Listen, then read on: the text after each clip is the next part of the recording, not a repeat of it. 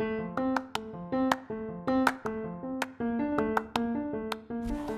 día como hoy, 16 de marzo de 1940, murió Selma Lagerlöf.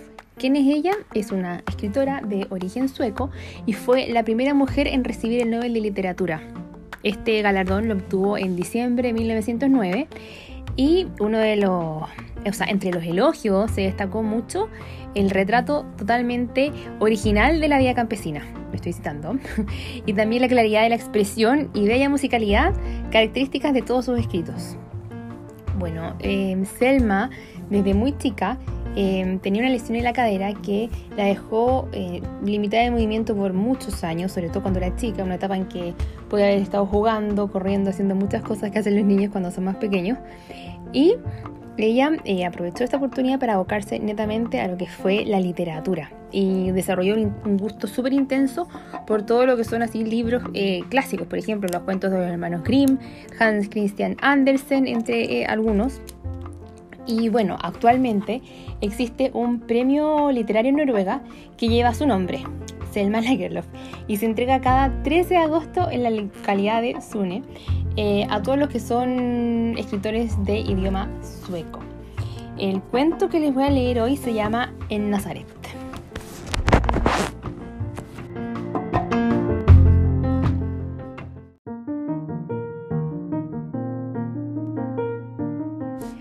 En Nazaret. Cuando Jesús tenía cinco años, hallábase una vez sentado en el umbral del taller de su padre ocupado en hacer figurillas de barro con un trozo de blanda arcilla que le habían regalado en el cacharrero de enfrente. Estaba Jesús más satisfecho que nunca, pues todos los niños del barrio le habían contado que el cacharrero era un hombre brusco que no se dejaba conquistar ni con miradas suplicantes ni con melosas alamerías, por cuyo motivo no había osado manifestarle un solo ruego. Pero ved, apenas si sabía el mismo cómo había sucedido aquello. El caso es que hallándose en la puerta de su casa mirando con ojos anhelantes cómo trabajaba sus moldes, el vecino salió de su taller y le regaló tanta arcilla que bastaba para hacer con ella una gran jarra de las que se empleaban para el envase del vino.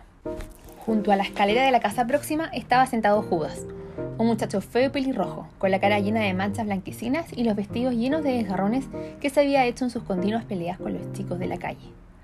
Por el momento estaba tranquilo, no inoportunaba a nadie, ni se peleaba con ningún chico, y como Jesús, estaba ocupado con un trozo de arcilla.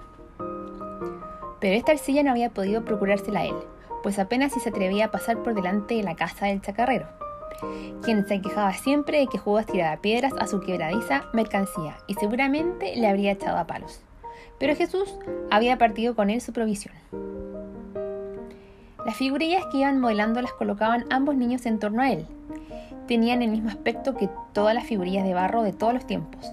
En lugar de pies tenían una gran bola de barro y en la espalda unas alas apenas perceptibles y una cola insignificante. Pero, de todos modos, observábanse enseguida una diferencia en el trabajo de los dos compañeros. Los pájaros de Judas eran tan desequilibrados que no lograban mantenerse en pie, y por más esfuerzos que hacía con sus menudos y duros dedos, no lograba dar a sus cuerpos una forma bella y presentable. A veces miraba a hurtadillas hacia Jesús para ver cómo hacía sus pájaros, tan regulares y lisos como las hojas de las encinas de los bosques del monte Tabor.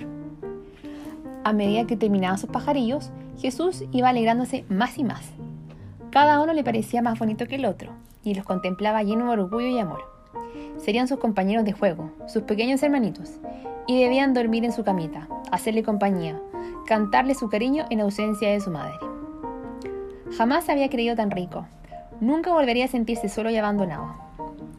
Un corpulento aguador pasó por delante, inclinando bajo el peso de su pesada cuba, y tras él siguió un vendedor de legumbres, balanceándose sobre el lomo de su asno, entre dos grandes cestas de sauce vacías ya.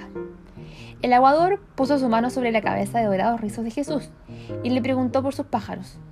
Jesús le contó que tenían nombre y que podían cantar. Todos sus pajarillos habían venido volando hacia él desde lejanos países y le contaban infinitas cosas de las que solo ellos y él sabían algo. Y Jesús hablaba de tal manera que el aguador y el verdulero olvidaron su trabajo durante un largo rato para escucharle. Más cuando iban a marcharse, Jesús le señaló a Judas. Mirad qué pájaros más bonitos hace Judas. Entonces el verdulero detuvo bondadosamente su asno y preguntó a Judas si sus pájaros tenían también nombre y podían cantar. Pero Judas no sabiendo qué contestar, cayó obstinadamente y no levantó la mirada de su trabajo, de modo que el verdulero le aplastó disgustado uno de los pájaros y siguió su camino. Y así pasó la tarde. El sol se hallaba en su ocaso y su brillo penetraba por la baja puerta de la ciudad que se hallaba adornada con una águila romana y que se levantaba al final de la calleja. Este resplandor, que llegaba con el crepúsculo, era de un color rosa vivo, y como si estuviera mezclado con sangre, bañaba en su color todo lo que se ponía en su camino. Lo mismo bañaba los platos y jarros del cacharrero, que la tabla que chirriaba bajo los dientes de la sierra de José, o el blanco velo que cubría el rostro de María. Pero donde más bellamente fulguraba el sol era en los pequeños charcos que se habían formado entre los desiguales adoquines del empedrado de la calle. Y de repente metió Jesús su manita en el charco que tenía más próximo. Se le había ocurrido pintar sus pajarillos grises con el fulgurante resplandor solar que había revestido tan bellos matices en el agua, los muros de las casas y todo cuanto alcanzaban sus rayos. Y el brillo del sol tuvo un gran placer de dejarse extraer, como pintura de un cubo, y cuando Jesús revistió con ella sus pajarillos de barro, quedaron estos envueltos de pies a cabeza con un brillo diamantino.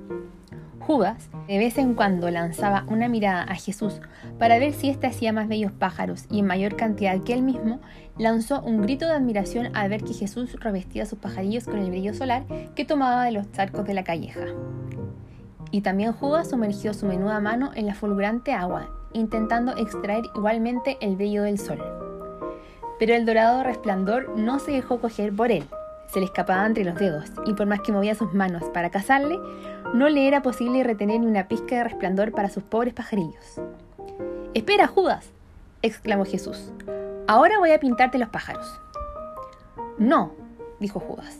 No quiero que los toques. Están bien así. Judas se levantó, frunció las cejas y se mordió los labios. Entonces fue colocando su ancho pie sobre los pájaros y los pisoteó, uno tras otro, convirtiéndolos en un informe montón de barro. Cuando hubo destruido así todos sus pájaros, se acercó a Jesús, que acariciaba los suyos, resplandecientes como joyas. Judas los contempló silencioso durante un rato, después alzó un pie y aplastó uno de ellos. Cuando Judas retiró el pie y vio el menudo pajarillo transformado en un vuelto grisáceo de barro, sintió alivio que empezó a reír y levantó el pie para aplastar a otro. Judas, exclamó Jesús, ¿qué estás haciendo? ¿No sabes que viven y pueden cantar? Pero Judas se rió y aplastó otro pajarillo. Jesús buscó auxilio en torno suyo. Judas era más corpulento y fuerte, y Jesús no tenía fuerza para retenerle. Miró hacia su madre, pero ésta se hallaba bastante alejada, y antes que hubiera tenido tiempo para llegar, Judas habría conseguido aplastar todos sus pajarillos. Los ojos de Jesús se llenaron de lágrimas. Ya había destruido Judas cuatro de sus pájaros, y no le quedaban más que tres y le apenó ver que sus pájaros siguieran ahí tan tranquilos y se dejaran aplastar sin huir del peligro. Jesús palmoteó con sus manitas para despertarlos y les gritó, ¡Vuelen, vuelen! Los tres pajarillos empezaron a agitar sus alitas y temerosos volaron hacia el alero del tejado. Cuando Judas vio que los pajarillos agitaron las alas y volaron al conjuro de Jesús, se puso a llorar amargamente. Se mesó los, los cabellos como había visto hacer a las personas mayores dominadas por la desesperación y se echó a los pies de Jesús. Y Judas permaneció ante Jesús, revolcándose en el polvo como un perro, besándole los pies y conjurándole para que levantara el pie y le aplastara como él había hecho con sus pajarillos de barro. Pues Judas amaba a Jesús, le admiraba y le odiaba al mismo tiempo.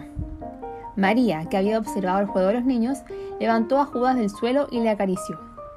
Pobre niño, le dijo, tú no sabes que has intentado hacer algo que no puede realizar ninguna criatura viviente. Que no se te vuelva a ocurrir hacer lo mismo si no quieres ser el más desgraciado de los hombres. ¿Qué suerte correría aquel de entre nosotros que osara rivalizar con el que puede pintar con brillo de sol y vivificar el muerto barro con el hálito de la vida?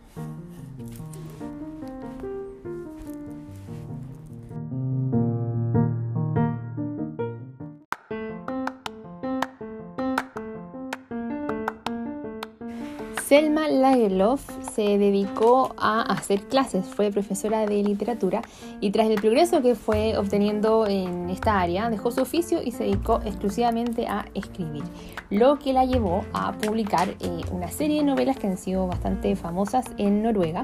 Una, algunas de ellas perdón, son La leyenda de una casa solariega que se publicó en 1899, También El maravilloso viaje de Nils Holgersson, publicado en 1906, y Marbacca, eh, ese también publicado en 1922. Bueno, Selma muere en 1940 y se corona finalmente, como les contaba al principio, como la primera mujer en obtener el Nobel de Literatura. Recuerden que me pueden encontrar en Instagram como arroba tengo algo para contarte y me pueden dejar en la cajita eh, de Spotify algún cuento, mito, leyenda, algo que les gustaría escuchar por aquí. Que estén muy bien.